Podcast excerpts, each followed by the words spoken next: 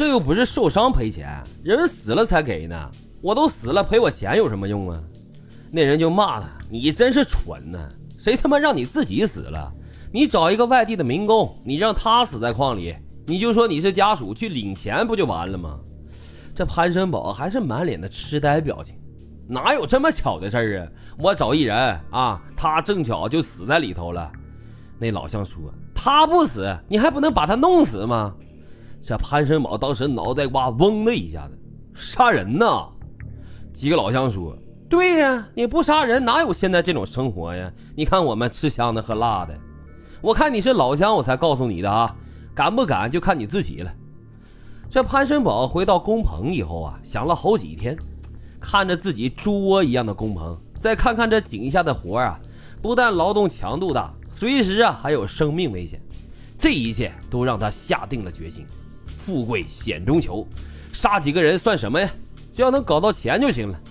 所以啊，他就辞掉了矿上的工作，回到了陕西汉阴县老家，找到兄弟潘申军、堂兄弟潘生全，又拽上了同村的好友王从兵，一起干起了杀点子骗钱的罪恶勾当。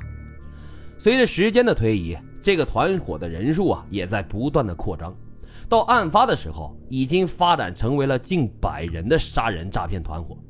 在这当中，有人专门寻找下手的煤矿的。有专门在火车站、劳务市场这些地方物色可以供赚钱用的点子的，还有冒充被害点子家属和村干部的，还有专门动手杀人的。为了避免被识破，他们不断的组合拆分，有时候团伙啊分成了四五个小团伙，在全国各地诈骗。有时候呢，他们会重新组合成一个新的大团伙，就像拍戏时临时演员那样。他们啊也不相信外人。这些歹徒全部都是安康市汉阴县的老乡，绝大部分都是同村的村民。其中一个呀，就是最凶残的于桂英。他一开始的时候啊，跟着潘申宝一起干，后来两个人干的太多了，怕被矿主识破，于是啊，就决定分开来，各组团伙。必要的时候，这两个团伙呢，还会交换团员，在选矿、找人、凑班、杀人、伪造现场、骗钱等诸多环节当中。这个团伙的成员那是各司其职，都有专门的工作。潘申全一手运作这个团伙，他呢就是潘申宝的堂兄弟。他们啊把被杀的人称为“猪”或者是“点子”，需要物色合适被杀的人的时候，这潘申全就给团员下命令：“你们开始找猪吧。”这个呢就是第一步。手下的人接到电话之后，就开始四处行动。通常啊这些猪。或者是点子来自于各个煤矿或者是火车站，在这个团伙当中，每个成员都配着手机和寻呼机。一个人发现了点子之后，马上通过电话联系其他几个人，集合到三四个人之后共同作案。这些所谓的“猪”呢，多是一些木讷、老实，甚至有些智力低下的民工。欺骗的方式啊，也都是大同小异。一般来说，就是上去套近乎、套词，说。我知道有一个煤矿工资高，吃的也好，住的也好，我就是上那去的。你要不要跟我一块去啊？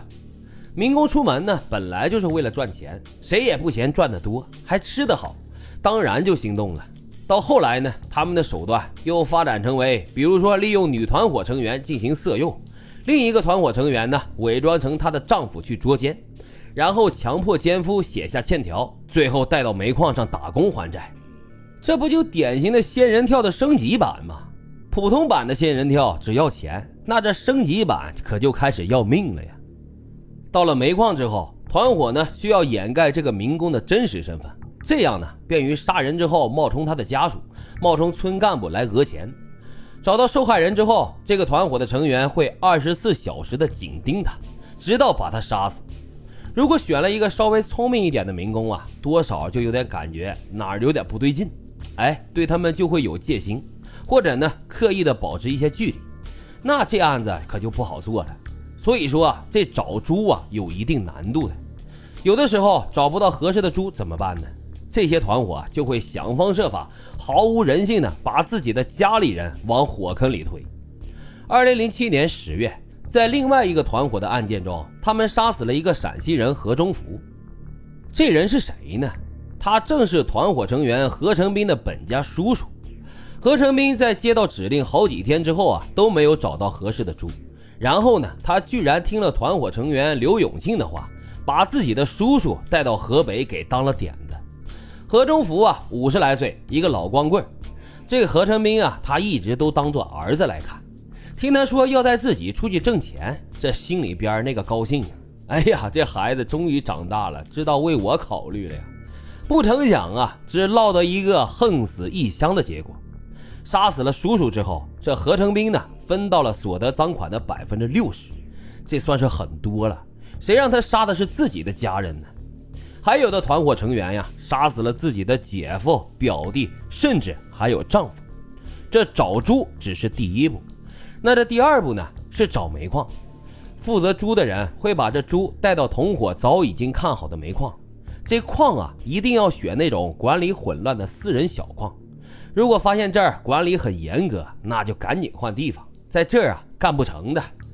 第三步，那就是进入煤矿，准备下手。按照下井的要求，一个班呢是四到六个人共同下井。为了保证作案的需要，团伙成员呢需要和猪一块去寻找机会作案。在这期间，要叮嘱受害者片刻不离，防止他逃走，或者是和别人随意的聊天，来泄露出自己真实的身份。